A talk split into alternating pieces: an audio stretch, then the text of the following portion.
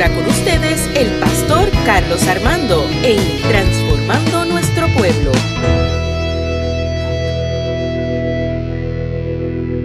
Señores, esta mañana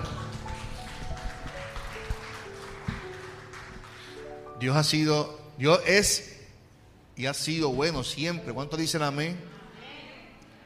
En esta mañana del Señor saludamos a todos los hermanos que nos están viendo eh, por Facebook, que nos van a escuchar luego por Transformando Nuestro Pueblo, por el podcast, por el canal de YouTube, por donde quiera que nos estén viendo, muchas bendiciones de parte de nuestro Señor Jesucristo, que es bueno, que nuestro Dios es bueno, amén.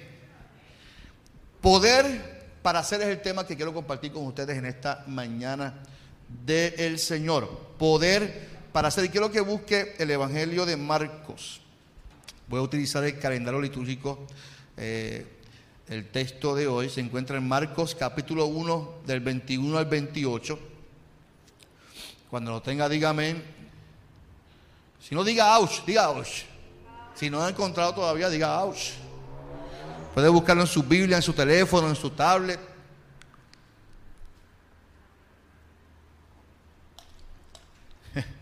¿Quién iba a decir que, hoy en día van a decir, busque en su teléfono Marcos capítulo, Marcos capítulo 1, de el 21 al 28.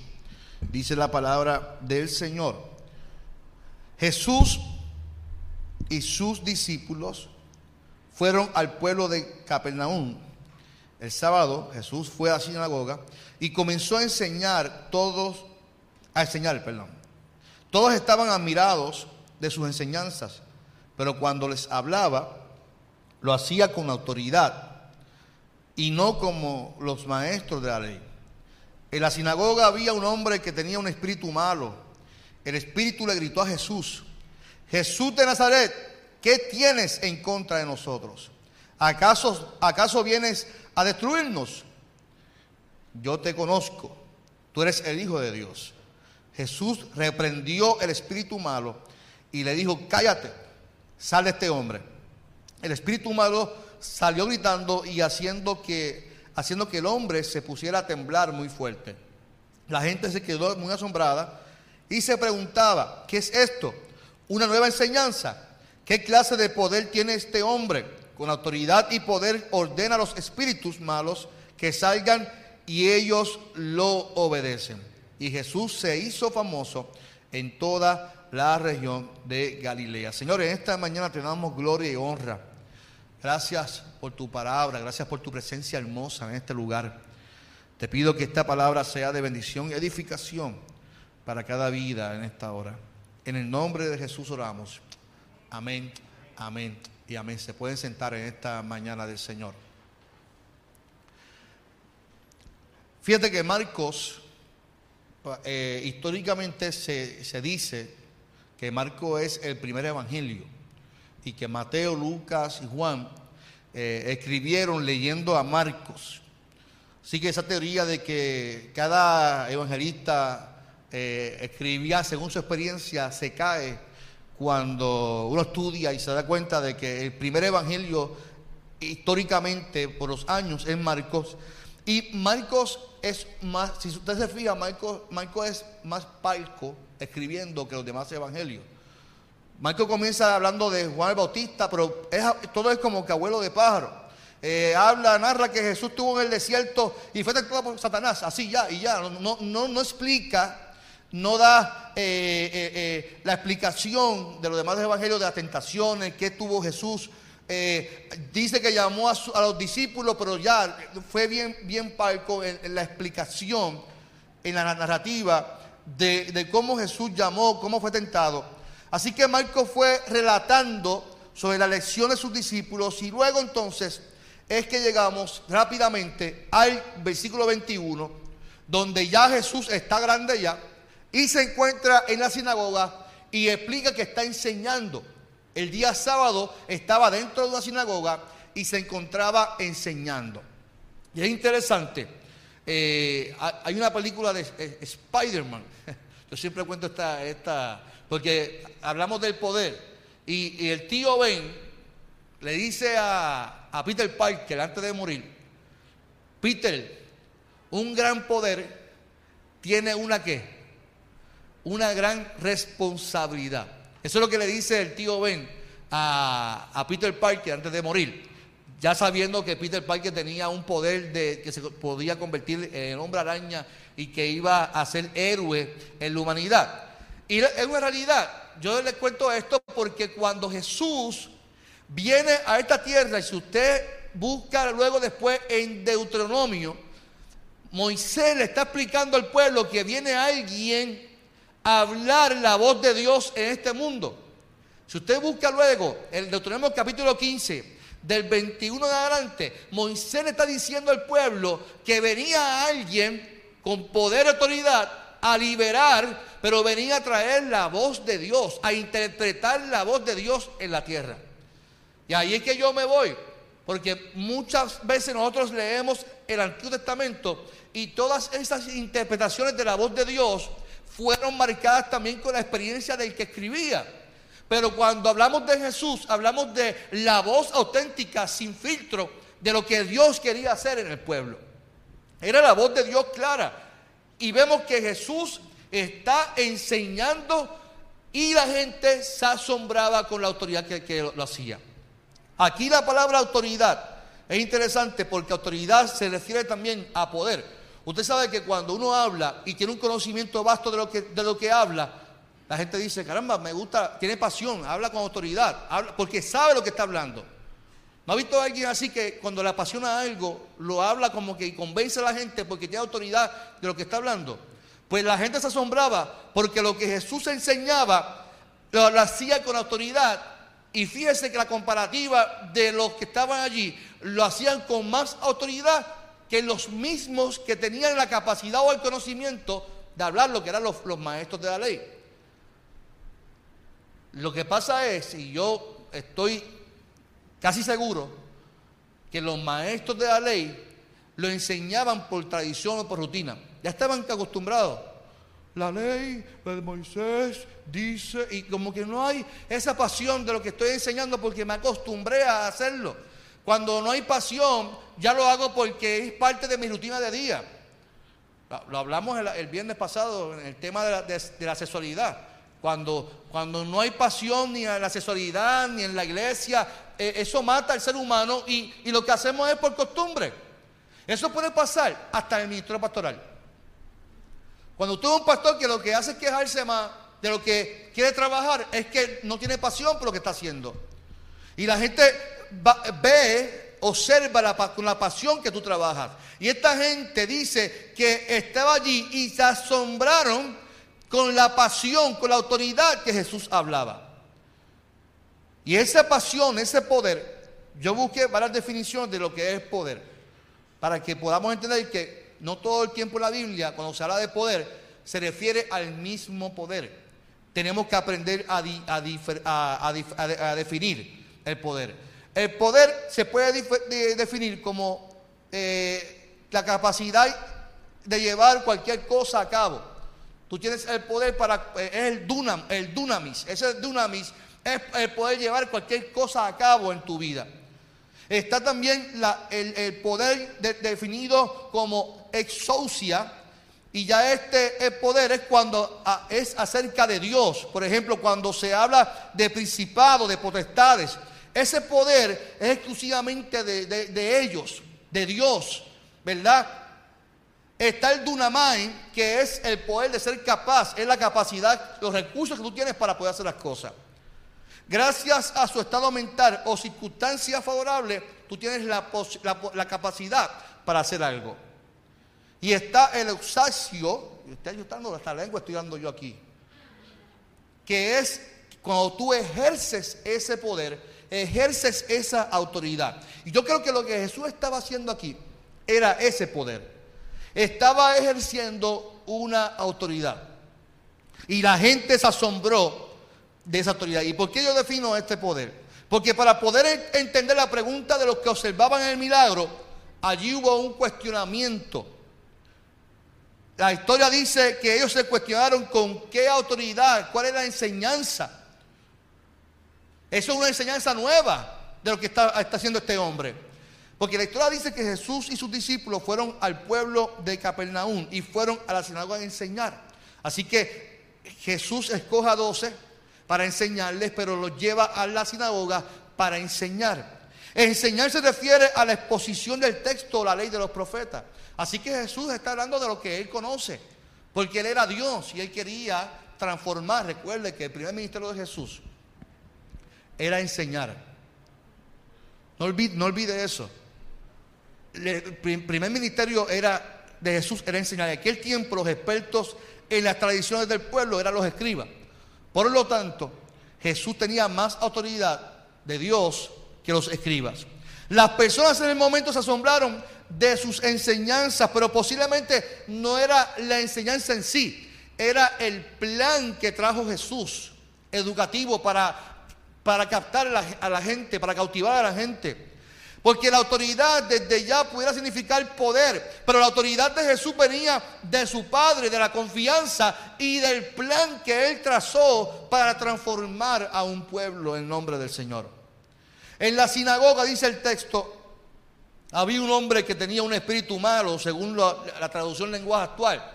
En la Reina Valera se refiere a demonio, de, o inmundo, impuro. Y ese, ese hombre que tenía un, espíritu impuro estaba allí en la sinagoga, fíjense. Estaba sentado allí. Y gritó, y gritó a viva voz, Jesús de Nazaret, ¿qué tienes en contra de nosotros? ¿Acaso vienes a destruirnos? Yo te conozco, dice el, el hombre impuro o el hombre endemoniado. Eres el Hijo de Dios. Y es interesante ¿Cómo este hombre poseído reconoce a Jesús? Sin embargo, los religiosos que conocían la ley no reconocían a Jesús. Lo voy a repetir. A mí, recuerda que yo leo el texto y yo lo, estoy criticando. Yo digo, caramba, pero, pero los escribas estaban allí y no especifica que ellos reconocieron a Jesús como hijo de Dios. Sin embargo, un hombre endemoniado allí, o poseído por, por el diablo, Dice que reconoció que quien estaba allí era Jesús. Yo te conozco, eres el Hijo de Dios. ¿Acaso vienes a qué? A destruirnos. Así que Jesús toma la postura de reprenderlo y esta acción marca un precedente. ¿Por qué digo que marca un precedente? Porque ellos entendieron lo que estaba allí, que vieron el exorcismo de Jesús, entendieron que eso era una nueva enseñanza. Eso significa que posiblemente había muchas personas allí cautivas, había posiblemente muchas personas que estaban allí oprimidos por el diablo y que la gente no actuara a favor de ellos. Y Jesús dice en la palabra que Él vino a traer libertad a quién? A los cautivos, a los oprimidos. Así que Jesús libera a este hombre sin mucho problema, sin mucha entrevista sin mucho cuestionamiento y sin mucho show, como le gusta hacer a los puertorriqueños. ¿Y cómo te llamas? ¿Y de dónde viene? Del infierno. ¿Pero dónde va a venir, chicos? Yo a veces me pregunto, y esto es muy mío, y perdonen si, lo ofendo por lo que voy a decir. A veces yo pienso que, yo veo estas campañas de, evangelistas, y que siempre hay, hay, como miles endemoniados de la campaña. Yo a veces pienso que quien trae los demonios es el evangelista los lleva cargados en su hombro y, los suelta allí a, todo lo que da. Porque le gusta causar la emoción, el show, de que si no está él, no hay demonios allí. Y todo el mundo está endemoniado. Bueno, yo creo que, el asunto tiene que ver más con lo emocional que con la misma espiritualidad de la gente. Porque Jesús no hizo ese espectáculo allí. Jesús simplemente le dijo, sé libre en el nombre del Señor. Lo reprendió, simplemente se lo ordenó. Aquí hubo dos cuestionamientos que para mí son inmedudar. ¿Qué es esto? ¿Una nueva enseñanza? ¿Qué clase de poder es esta? Son dos preguntas que nos tenemos que hacer también nosotros cuando vemos esta acción. Porque las personas estaban acostumbradas a simplemente escuchar a los escribas, pero no veían las acciones de ellos. Por lo tanto, es como si el conocimiento te diera toda la autoridad del mundo para no hacer absolutamente nada. Te voy a repetir. Porque si ellos se asombraron porque Jesús estaba accionando su poder o su autoridad o su conocimiento, Esto para mí es significado de que es como si los escribas tenían eh, la autoridad de tener mucho conocimiento, pero poca praxis. Yo estuve hace poco, al año pasado o antipasado, ya ni recuerdo que esto del COVID se me ha ido hasta hasta la fecha, pero cuando el seminario cumplió 100 años, hace como dos años, sí. Fui a una actividad del seminario y había allí en la mesa muchos, eh, que si el, el, presidente del seminario de México, que se le estaba allá, y, ellos hablaban mucho, mucho, mucho. Vino uno y dijo, un, un, autor dijo que él se quejaba de los autores porque escribían muchos, pero no hacían nada por el pueblo. Y que le cuestionaba a un autor y le dijo, bueno, para eso me pagan a mí, para escribir. A usted le corresponde actuar. Y eso era lo que hacían los escribas. Los escribas tenían mucho conocimiento de la ley, pero no hacían nada a favor del pueblo.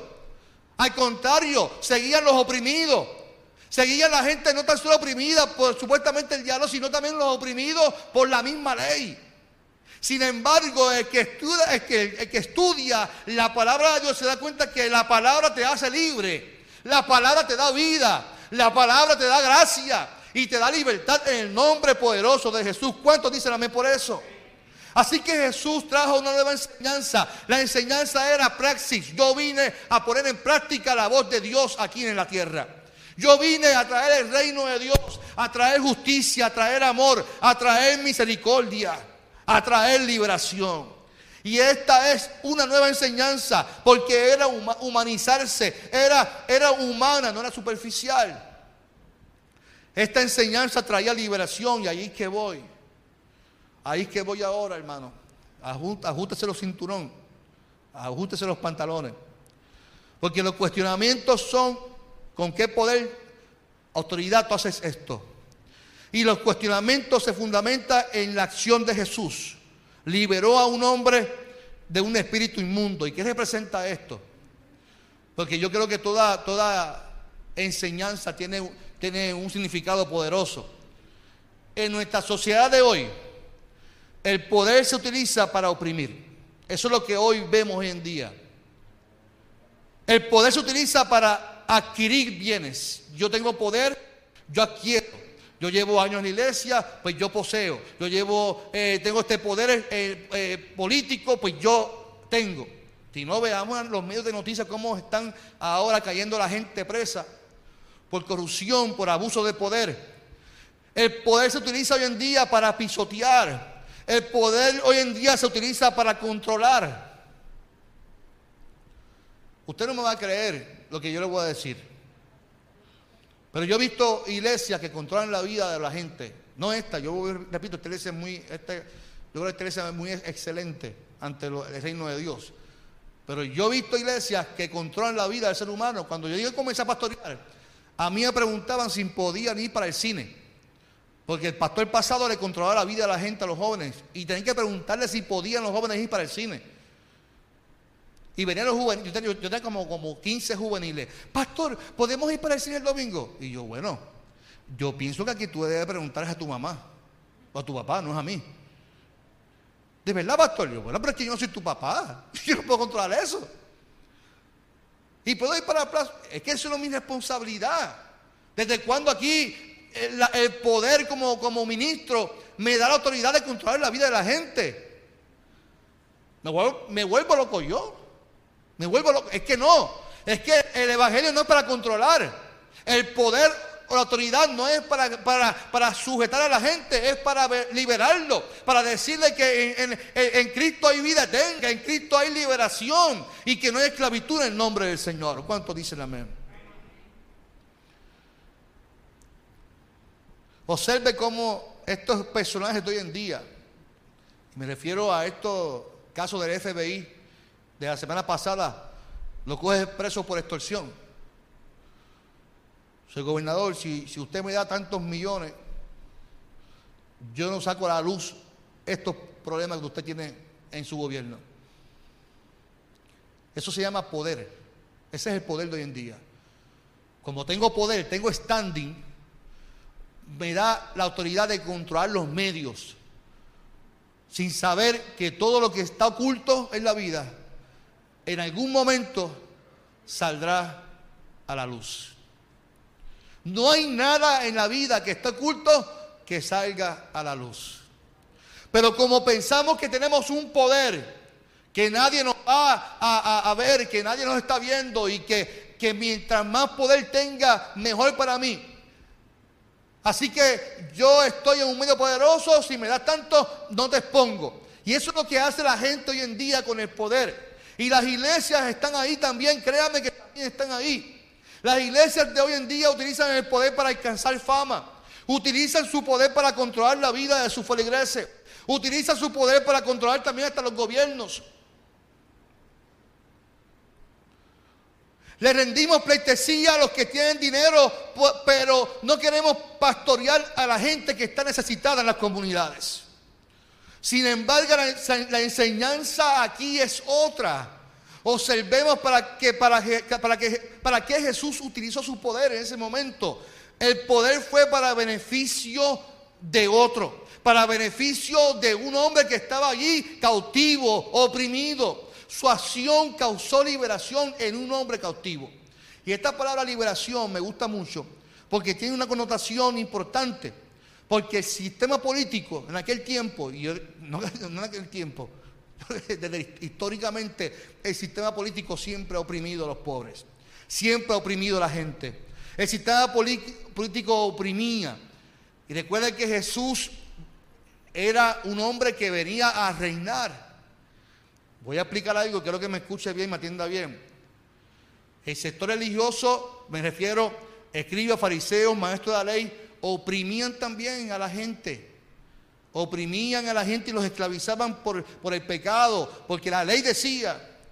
Ahora llega este hombre con autoridad y su primera acción como enseñanza es que libera a un demoniado. Yo quiero hacer algo en esta, en esta mañana y con mucho respeto. Un endemoniado es una persona que está poseída por algo, ¿cierto o falso? Y muchas veces en la Biblia se habla de demonios y de Satanás. Y a nosotros nos gusta pensar, nos gusta pensar que Satanás es alguien que lo que quiere constantemente es hacer lo malo y caernos en tentación. Y cada vez que caemos en algo, ¿qué decimos? Es que es culpa de quien? Del diablo.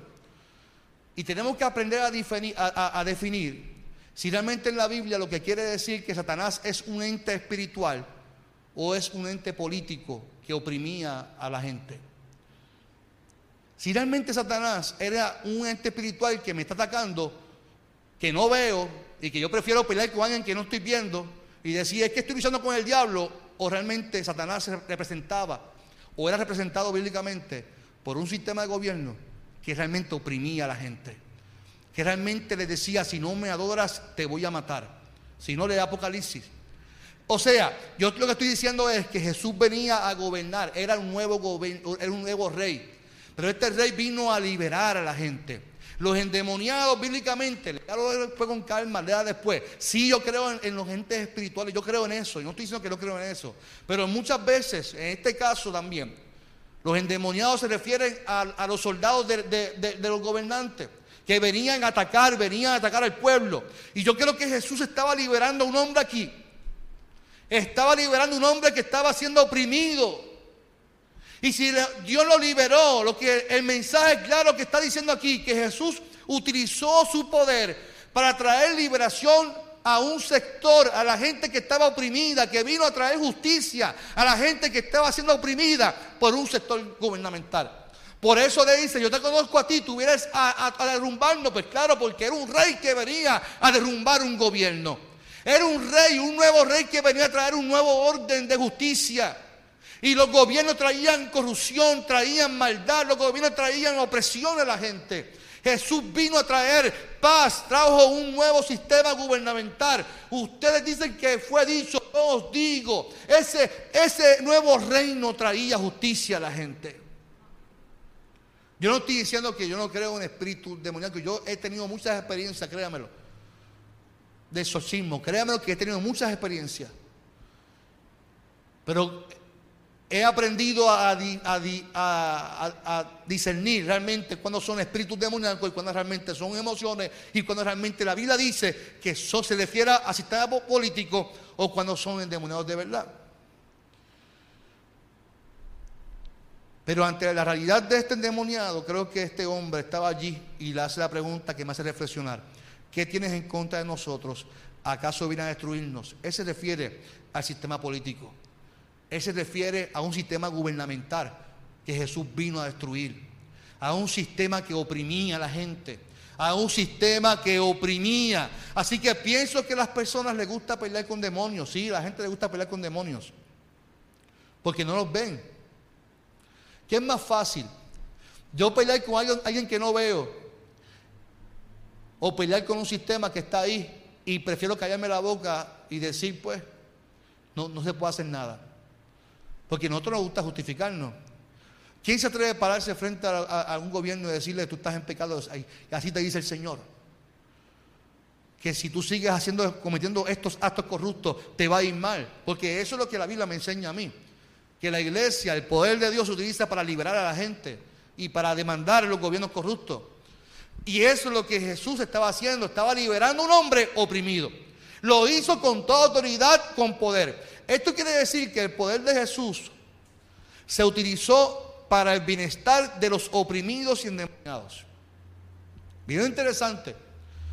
Hoy día el poder es para yo adquirir, para yo oprimir. Sin embargo, el poder de Jesús es utilizado para darle bienestar a los otros.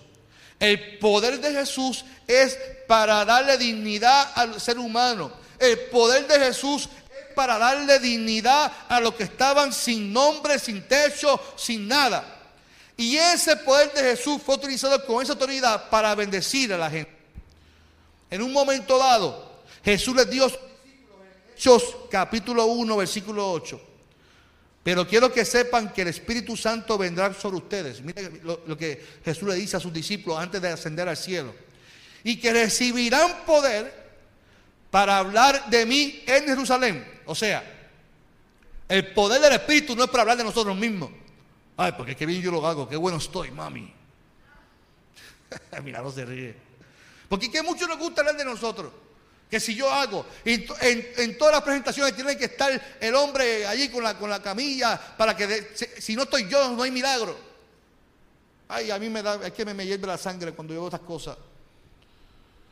Ay, me va a dar algo. Recibirán poder para hablar de mí, dice Jesús.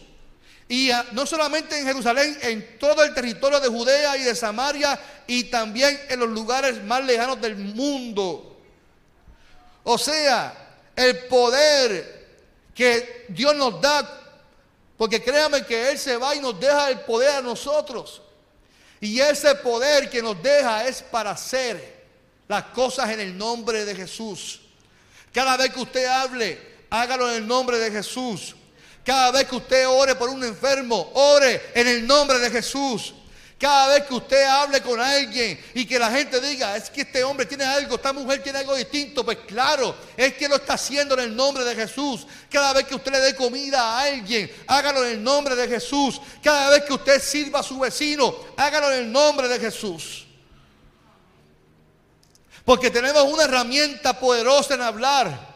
Pero cuando se refiere a hablar, no es así porque sí, es enseñar. Tenemos la responsabilidad de educar a la gente. Y no tan solo educar a la gente, sino que también tenemos que poner en práctica las enseñanzas de Jesús. Porque fíjese, todos los territorios que Jesús mencionó, Judea, Samaria, todos tenían conflicto con los gobernantes. Todos tenían conflicto con los políticos. Y Jesús los envió a qué? A llevar buenas nuevas de salvación. Dígale, el reino de los cielos ha llegado interesante. Mateo 10, capítulo 7 dice que Jesús le dice a sus discípulos, cuando vayan, anuncien este mensaje. Ya está por llegar el reino de Dios. Sanen a los enfermos. Devuelvan en la vida a los muertos. Sanen a los leprosos. Y, libren de los demonios a la gente. Y no cobren nada por hacerlo. Ay, Ay, yo creo que ahí eso a la gente no le gustó. Pues el poder que Dios les ha dado a ustedes tampoco les costó nada. Aleluya. como dicen en mi barrio, ahora se pusieron los huevos a qué? A peseta. Mire la acción de la iglesia. La iglesia, la, la gente tiene que sanar a los enfermos. Tienen que devolverle la vida a los muertos. Y, que ahí está el problema. La gente toma literal esto. ¿Sabe? Ahora tenemos que ir para, para, para a, a, revivir muertos. No, no es eso. Es que hay mucha gente que está muerta emocionalmente y que llega a la iglesia y que están ahí emocionalmente eh, eh, muertos y necesitan que Dios los reviva, que valoren su vida. ¿Cuánta gente tiene la autoestima tan baja que no viven, sobreviven la vida? La pregunta que yo me hago, ¿Dios quiere que usted y yo sobrevivamos o que vivamos? Porque yo le pregunto hoy día a mucha gente, ¿cómo tú estás? Ay, pastor, sobreviviendo, sobreviviendo. Tan bueno que es vivir, tan bueno que es sonreír, tan bueno que es bailar, tan bueno que es disfrutar la vida, Dori. A mí me encanta Dori, porque Dori cada vez que coge el micrófono este, es tan convincente. Ella enamora a todo el mundo y este es tu asiento y esa dulzura. Y, a pesar de todos los, problemas que tiene ella en su vida, pero ella decidió vivir la vida, disfrutarla y sonreír. Y eso es lo que hace la gente que, que, Dios ha llamado, viven la vida. Hemos aprendido a vivir y la gente que está muerta emocionalmente, la iglesia tiene que revivirla, no juzgarla. Yo tengo que mencionar esto porque esto lo hablamos hace dos viernes atrás en, el, diálogo con la psicóloga. A veces la gente llega a tu oficina. Pastor, que yo tengo problemas, que yo, mi esposa no me entiende, yo me quiero suicidar porque estoy cansado. ¿Y, qué hacemos los cristianos? Nos estamos al lado de acá. No, tú no puedes hacer eso. Esto es del diablo, estás mal. Es que te alejaste de Dios, hermano, varón, te alejaste de Dios y estás así porque te alejaste de Dios. Tienes que buscar el rostro de Dios, te alejaste. Automáticamente estamos juzgando al que se sienta así. Somos como esos amigos de Job que lo condenaron. Y la psicóloga dice, no, no, tú no puedes hacer eso cuando, cuando, cuando llega alguien así, destruido, muerto. Tú tienes que entenderlo y ponerte en su lugar y afirmar lo que le está diciendo. Te entiendo. Lo que está pasando es algo que es duro. Afirmar lo que Él baje las tensiones. Y la iglesia mayormente lo que hace es que utilizamos el poder para juzgar. Y en vez de darle vida a los muertos, los, los hundimos más. En vez de darle vida a los muertos, los pisoteamos más. Y la iglesia tiene que utilizar el poder para liberar a la gente y darle vida a la gente que está pasando por opresión, sanar a los enfermos y liberar a los demonios de la gente. Tenemos que utilizar el poder para que Dios se glorifique en la vida de la gente.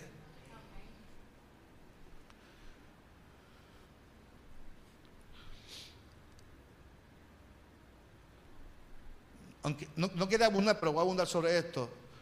El, texto que dice no cobres nada por hacerlo, pues el poder.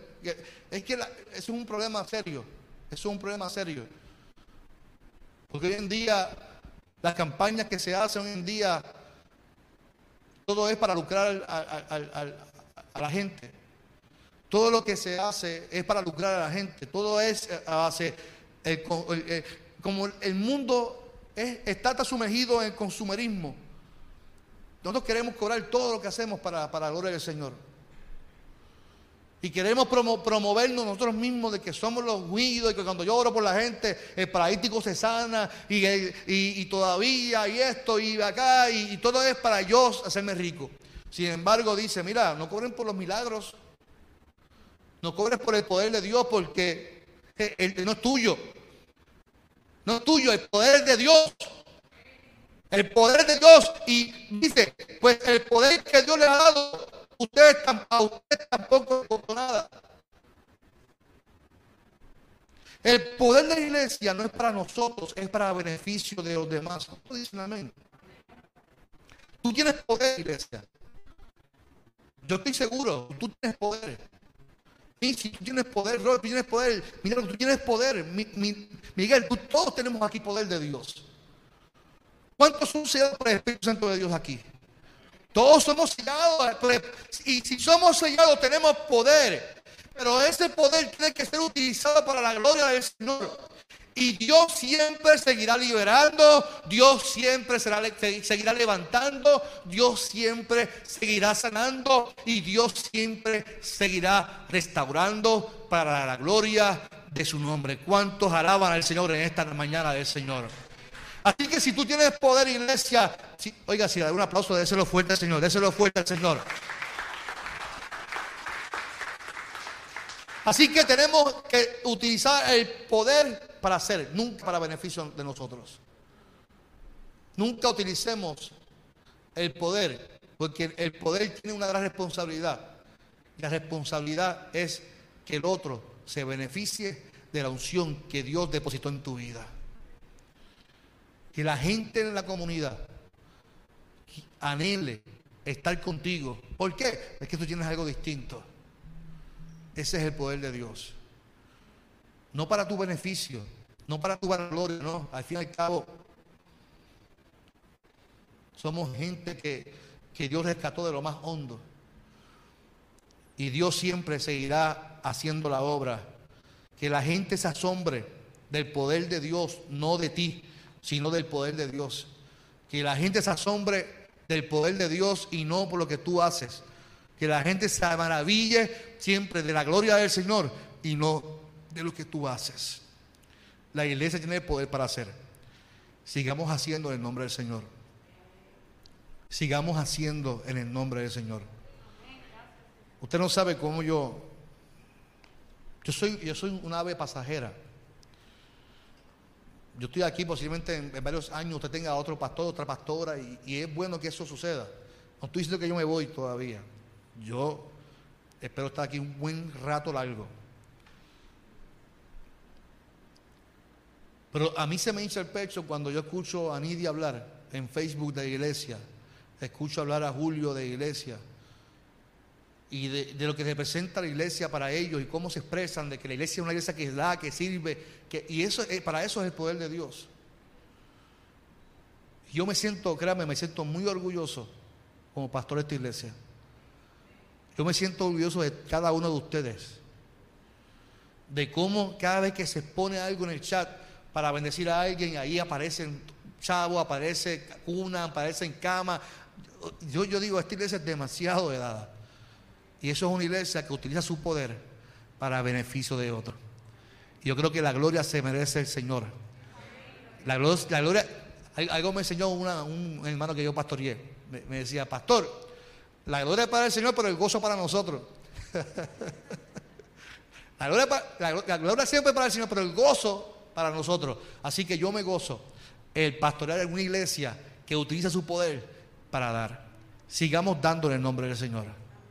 Sigamos dando, dando en el nombre del Señor. ¿Qué tal si se pone de pie en esta mañana?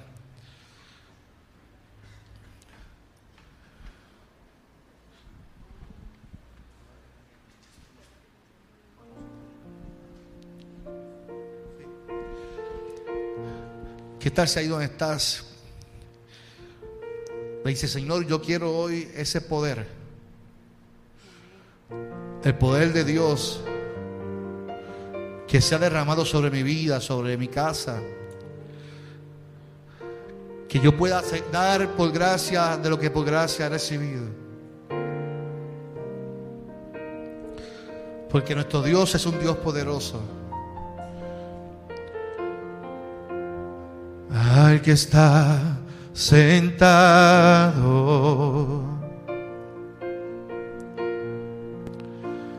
en el trono. Y al cordero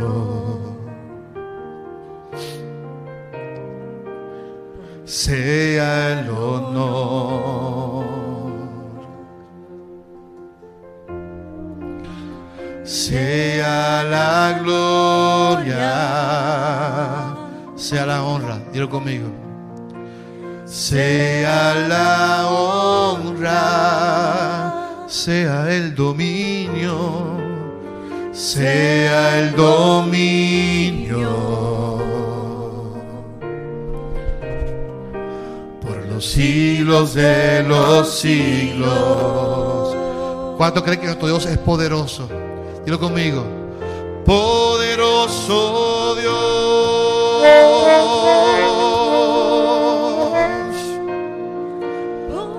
poderoso Dios,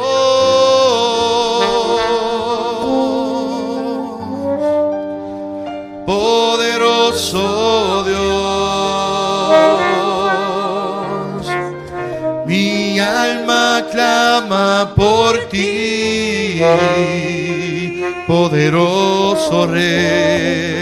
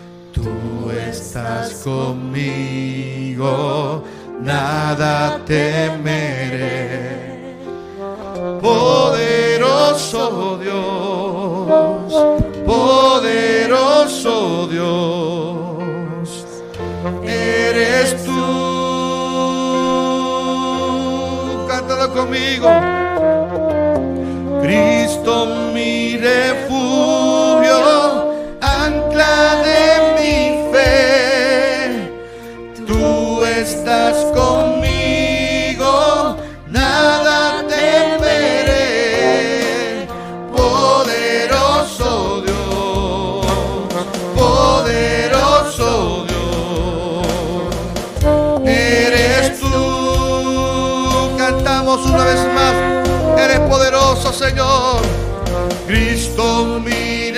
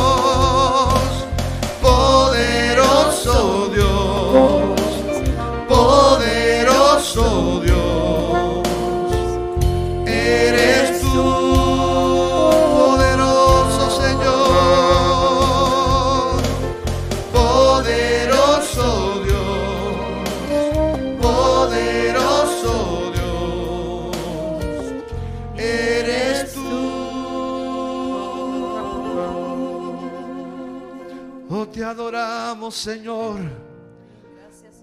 Mira cada corazón en esta mañana, Señor. Levanta el caído en el nombre de Jesús.